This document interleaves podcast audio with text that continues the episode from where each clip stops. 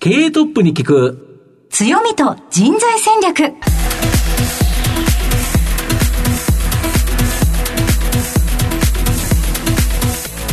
毎度相場の福の神こと藤本信之です。アシスタントの飯村美希です。経営トップに聞く強みと人材戦略。この番組は相場の福の神こと財産ネット企業調査部長の藤本信之さんが注目企業の経営トップや人材戦略を担うキーパーソンをゲストにお迎えしてお送りします。企業を作るのはそこで働く人ということなんですがゲストには毎回事業戦略上独特の強みとその強みを生かすための人材戦略じっくりとお伺いしていきます。この後早速トップのご登場です。この番組は JAC リクルートメントの提供でお送りします。経営トップに聞く強みと人材戦略経営トップに聞く強みと人材戦略。本日のゲストをご紹介します。東証グロース上場証券コード9557エアークローゼット。代表取締役社長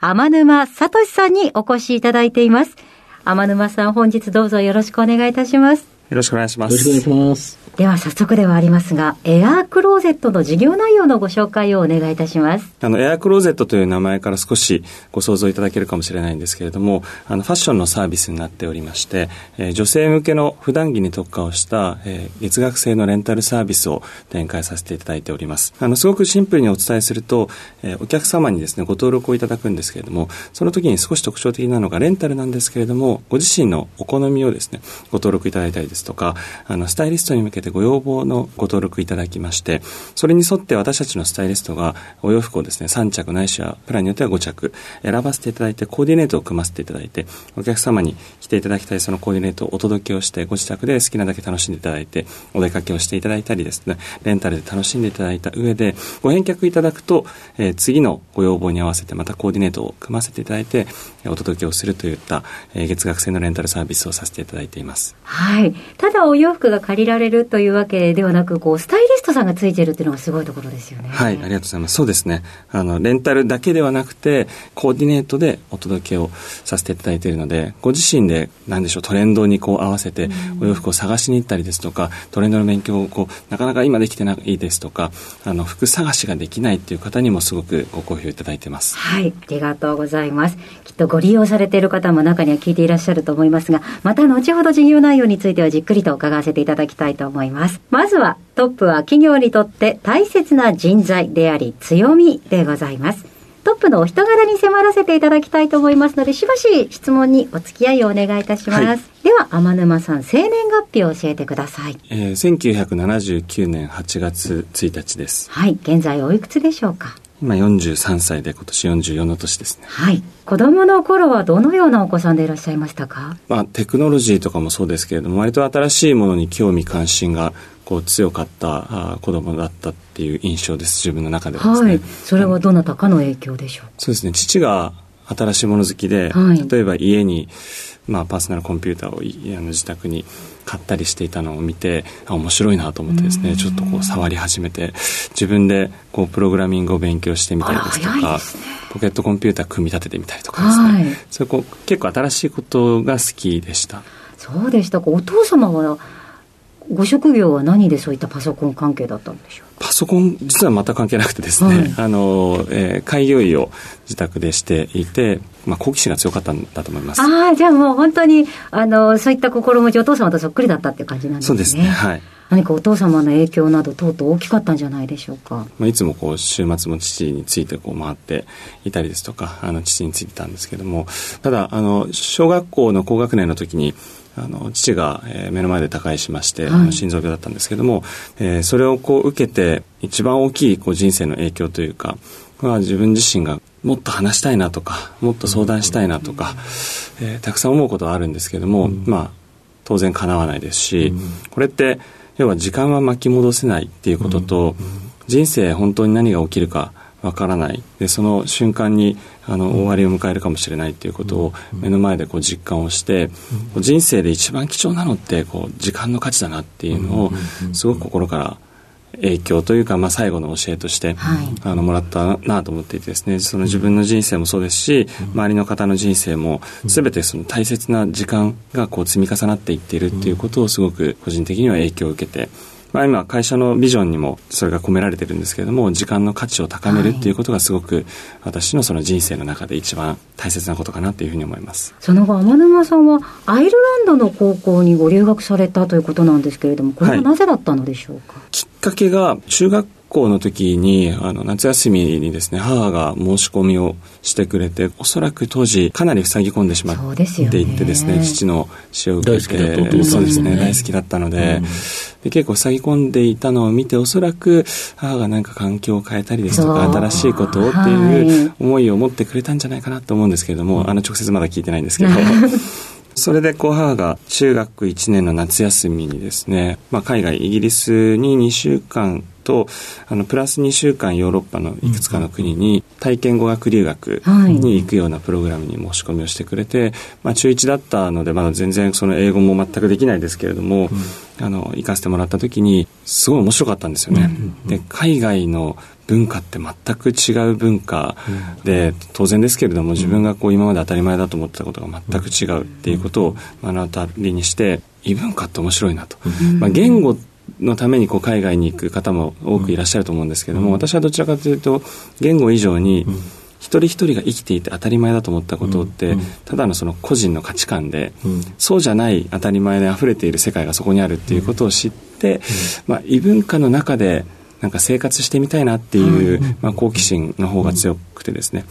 そこであの高校から海外に行ってみたいっていうふうに思って行くことになったっていう経緯です、その後大学もイギリスの大学にご進学されて、はい、実は大学進学1個迷ってたことがあって、はい、高校の時にあのせっかくアイルランドに行ったので、部活動少しユニークなことやりたいなと思って、あの現地であのすごく手軽にできてたのが乗馬だったんですよね。はいで乗馬をやっていたすごい大好きになってですね、うん、あの乗馬学校にこう入り浸ったりですとか、はい、でファームステーしながらインストラクターやらせてもらったりですとか、うん、これ楽しいなと思って、うん、乗馬学校とか牧場の、まあ、経営学っていうのも大学にあるんですよね、その方向に進むかもともと好きなテクノロジー、データ活用ですとかを、まあ、経営に生かしていく方向に進むのかっていうのは実はちょっと迷った時期があって、えー、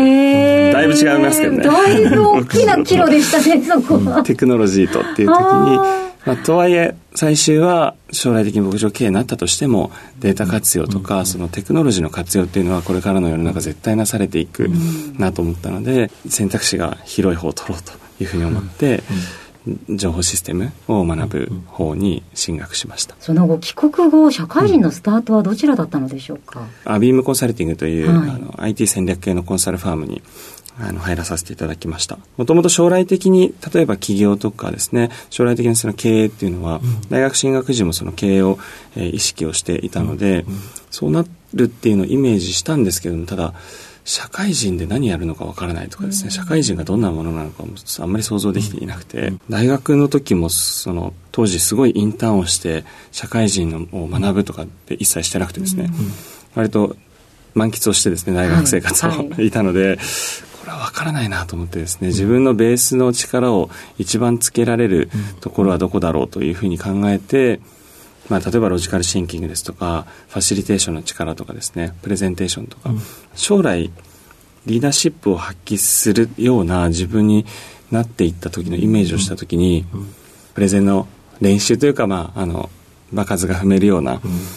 ころっていうのも考えましたし、まあ、ファシリテーションもロジカルシンキングも同じですけどでかつそのプロジェクトマネジメントとかもそうですけどもこれ全般コンサルファームに行かせていただいたら学べるんじゃないかなっていうふうに思って、うん、コンサルファームを選ばせていただきました。将来のビジョンがあったからこそ、えー、そこに向けてといったところだったんですね。そうですね。大体こう道選びとか何かをやるっていうのは振り返ってみるとですけど当時本当にそれだけを意識していたわけではないんですけど常にこう振り返ると大体あの、まあ、海外に行くっていうのもその興味関心から来ていてその異文化っていうのはグローバルでの仕事っていうのは、当時から将来きっと関わっていくだろうなっていうあのことを考えて高校だったりですとか、まあ、大学もそうですし就職もそうなんですけど企業もいろんな企業の仕方があると思うんですけど、将来未来こういうライフスタイルとかこういうサービスがきっとその社会にとってプラスになるんじゃないかっていうのをイメージして考えていったみたいなやり方をしているので思考の癖なのかもしれないです。はいえー、その後コンサルティングファームでは10年ほどお勤め、ね、そうですね。はい。10年近く、はい、その後楽天に転職、はい、で現在のエアクローゼット起業ということなんですけれども、はい、この起業に向けて一度はこの楽天に転職をされたということなんですね、うん。そのすぐ起業というところも考えたんですけれども、ただコンサルファームで私が得させていただいたことを学ばせていただいたことをベースに考えたときに、でも起業って、いわゆるこう例えばプロジェクトマネジメントは学んでるんですけども、プロジェクトマネジメントと例えば組織づくりって全く別物だなっていうのを当時感じてですね、え、プロジェクトマネジメントってスタートが決まっていて、え、エンドも決まっていて、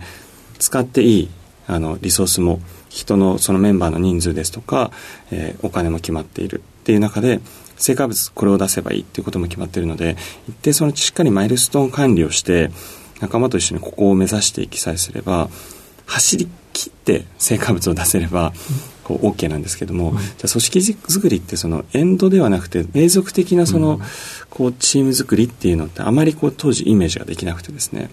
走り切るプロジェクトマネジメントをし続けてたので、えー、そういうこう組織づくりだったりですとか私はそのコンサルタントってやっぱりどうしても人種が一つになるというかあの同じものを目指していくその例えばマネージャーだったりですとかパートナーといったようなものを目指していくですけれどもでも組織って本当はこう一人一人の夢がバラバラで、あの得たいスキルもバラバラで多種多様な人と一緒に仕事をしていくっていうこともあまりしてなかったので。多種多様な人と仕事をしたりですとかグローバルでの仕事の経験だったりですとか終わりのない永続的な組織づくりっていうことを学びたいなと思ってゼロから創業されてグローバルでも戦える組織に育てている起業家の方ってどなたかなっていうのを考えてかつその一サービスにこうすごく愛着を持って育ててる方っていうのを考えた時に三木谷さんのこう経営、えー、理念だったりですとかあの組織づくりのポイントをこう知りたいなと思って楽天さんに転職させていただきました。はい。ありがとうございます、はい、そして現在のエアークローゼットに至ってくるわけですがまた後ほどじっくりと事業内容に迫らせていただきたいと思います、はい、この後は組織の強みと人材戦略に迫っていきます。経営トップに聞く。強みと人材戦略今日のゲストは、東証グロース上場、証券コード9557、エアークローゼット、代表取締役社長、天沼聡さんです。まあ、御社の月額制のファッションレンタルサービス、エアークローゼット。はい、これはコスパまあ、コストパフォーマンス、はい、タイパ、タイムパフォーマンス、これが優れているということなんですけど、これ、どんなサービスなんですか、もう一度ちょっと具体的に教えていただいていいですか？いわゆるこう普段着に特化をした女性向けのファッションレンタルサービスなんですけれども、月額制でご提供をさせていただいていて、うん。うん、いくらぐらいなんですか？大体ですね、あの、はい、借り放題のプランが一番、まあ、あの、人気があるんですけれども、はい、こちらで月額1万円ぐらいの価格感になっています。でここの中に、うん、あの一つそのレンタルしていただけるっていう費用もそうですけれども、うん、えー、クリーニングだったりですとか、はい、あもうお客様がしなくてもですねご返却いただければ我々がさせていただいたりですとか、うん、ちょっとポイントがあのお客様があまたあるこうお洋服からですね、はいはい、どれを借りたいというふうに、うんうん、あのお選びいただかなくても、うん、私たちのスタイリストがお客様のご要望だったりですとか、うん、お客様のその例えば骨格ですとかカラーのようなですね、うん、診断をさせていただいて、それに合うお洋服をコーディネートしてお届けをさせていただいております。当然あのレンタルサービスってウェディングドレスとかも含めてそうですけれども、高額なものを使用頻度が低いので、経済合理性が高いサービスっていうところがメインだと思いますけれども、我々の場合あのあのコスパも一つでして、う1着あたり大体定価で1万円前後の洋服を、例えば借り放題のレギュラーのプランですと3着お届けさせていただくので、まあ、3万円の、新品で購入すればですね、うん、3万円の価値のあるお洋服をお届けさせていただいてます。で、これを例えば2回交換して、9着月にお洋服を、まあ、レンタルして楽しんでいただいた場合に、これと同じ体験をですね、レンタルではなくて、えー、体験をしようと思うと、9万円のですね、やっぱり新品購入が必要になってきてしまうと思うんですけども、あの、シェアリングを使ってレンタルしていただくことで、同じ着回しを楽しむっていう体験、お洋服に出会うっていう体験を、えー、月額1万円程度で楽しんでいただけるっていうところがコスパがいいということですよね。というふうに思います。はい、もう一つそのタイパ、まさに言及していただいた部分で言うとですね、あの、お客様からのすごく声が一番やっぱり大きいのはタイパの部分でして、例えば、えー、仕事が忙しくなってですとか、えー、子育て始まったママさんとかもですけれども、時間がなくて、これまでできていたトレンドをこうゆっくり見たりですとか、ウィンドショッピングをゆっくり楽しんだりですとか、ショッピングをしに行く時間がたくさんあった時と比べてですね、なかなか時間がなくて。忙しいですもんね。そうなんですよ。買いに行けないと。新しいブランドを開拓することもなく、だんだんマンネリ化していってしまっていいつものお店に行って、いつもの店員さんに、い。つもおすすめはってやって、同じような似たような色味とかのデザインのものになってしまうという中で、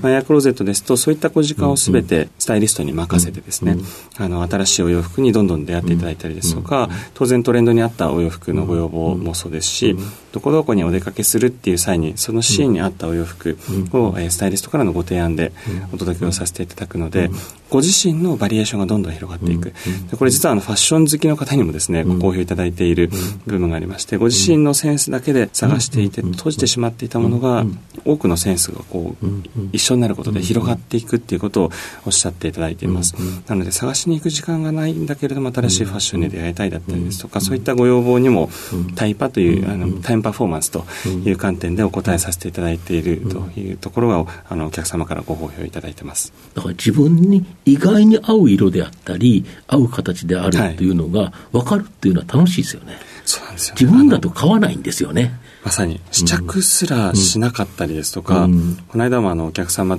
からですね、実際の声をお聞きしたのが、開けた時に、いや、これは自分じゃ選ばないな合わないなお色味思うと。そうなんですよ。でも着てみたらですね、あれ意外と似合うかもしれない。周りからの評判も、いつも以上においいいいなというのをこう受けて、それ以降その方どうされたんですかっていう話を聞いたら、お買い物に行った際に、そういうお色味のお洋服も試着対象になっていった。これって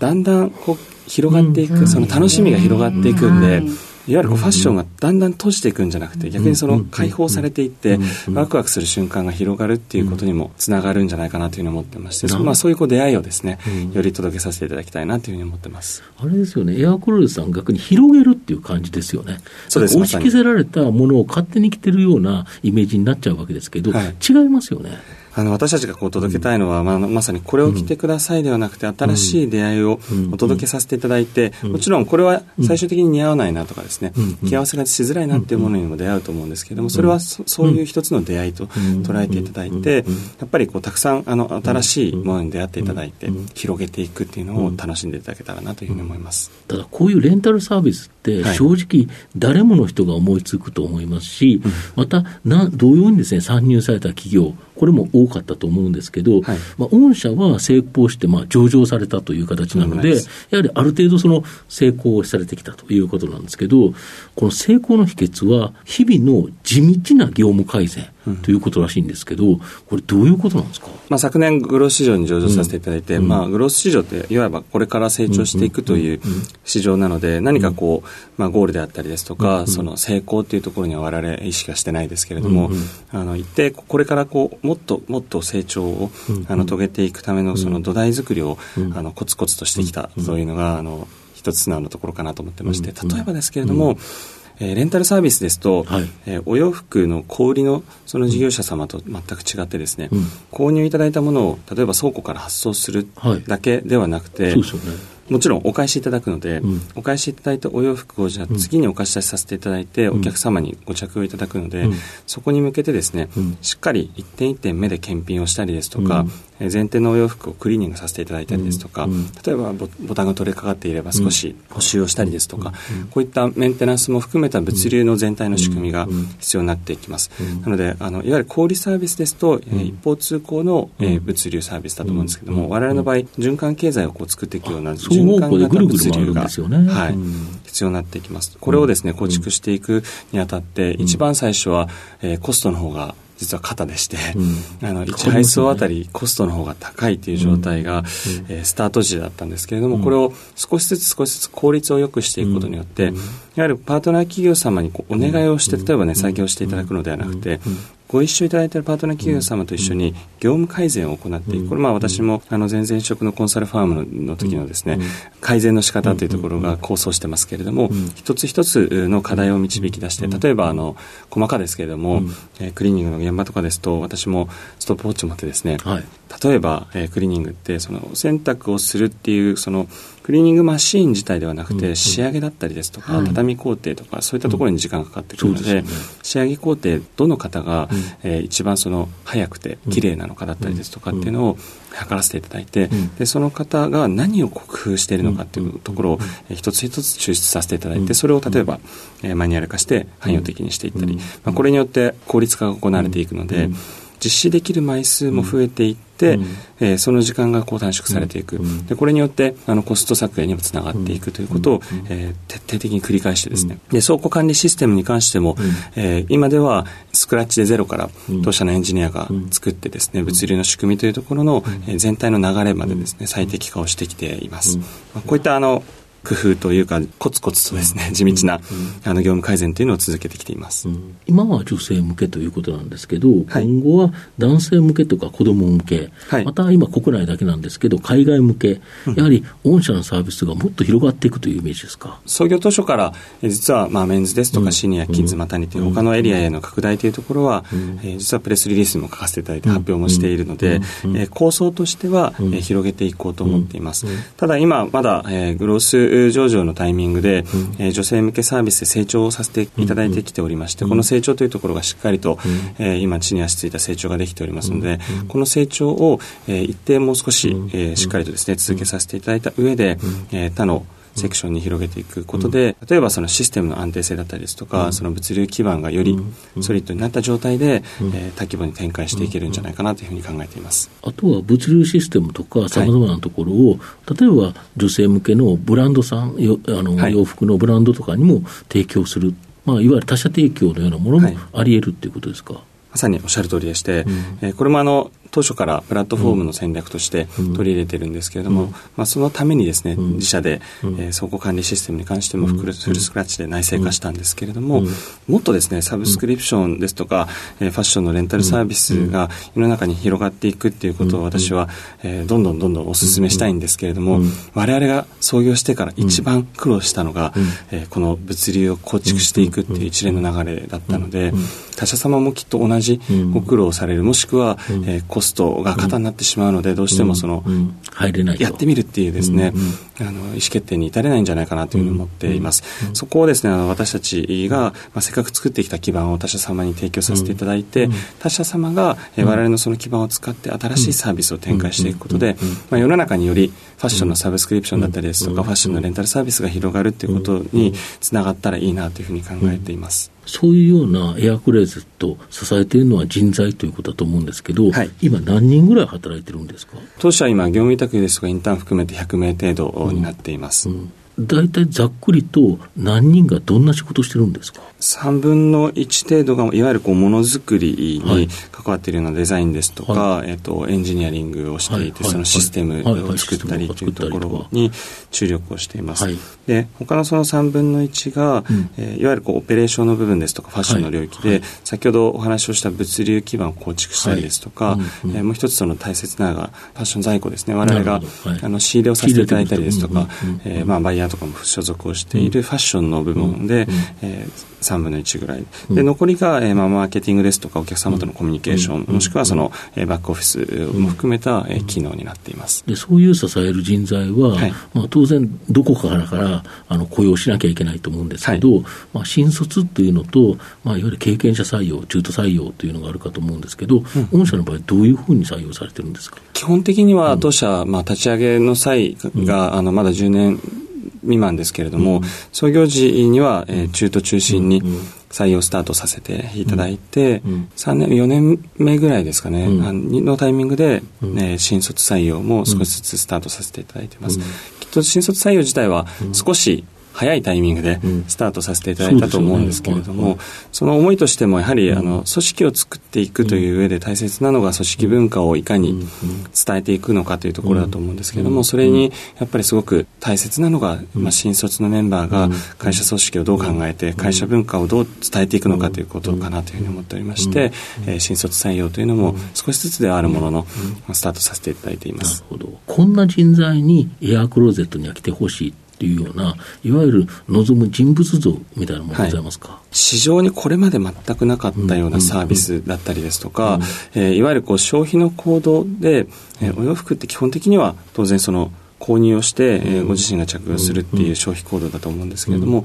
ではなくて全く新しい消費文化である、えー、例えば着てみてご自身が本当にこのままこの洋服を長く愛せるなと思ったものを購入するというような新しい文化を作っていったり、その新しい市場形成、新しい文化を作るっていうことにチャレンジして挑戦をしている企業だと思うんですけれども、なので、えやっぱり、え挑戦を難しいなって捉えたりですとか、挑戦が辛いなって捉えるのではなくて、挑戦をいかにこう楽しめるのか。っていうようなところを、マインドとしてお持ちの方っていうのが、あの一つですね。もう一つはあのスキルセット、個々のですね、あのプロフェッショナルのスキルセットもそうですけれども、そこ以上にやはりそのエアクローゼットの組織だったりですとか、エアクローゼットが実現したいなというふうに、え考えているビジョンに対して、心から、えー理解と共感を持ってくれているメンバーに、えー、一緒にサービスを作ってもらいたいなというふうに思っています。なので採用時も必ず私自身も最終面接に出させていただいて、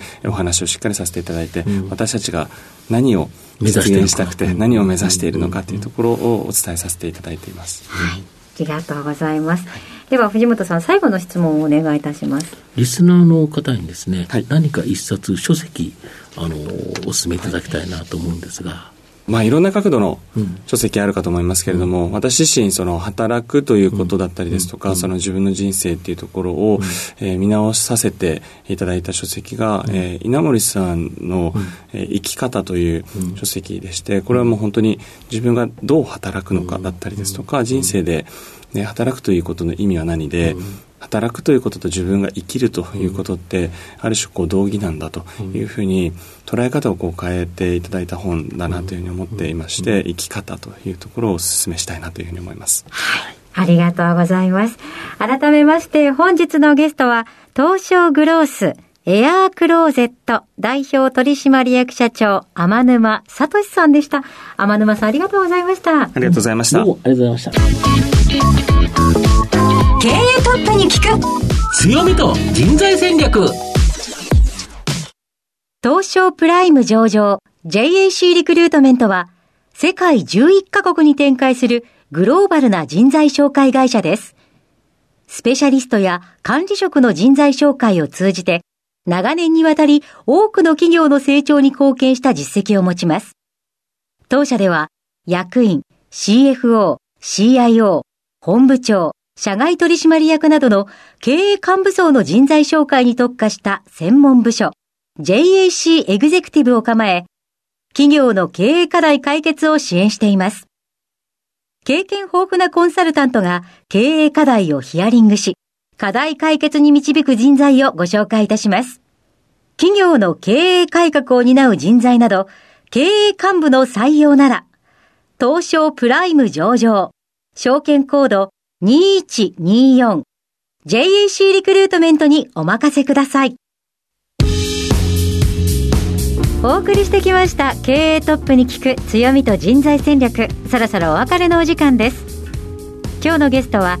エアークローゼット代表取締役社長天沼聡さんでした。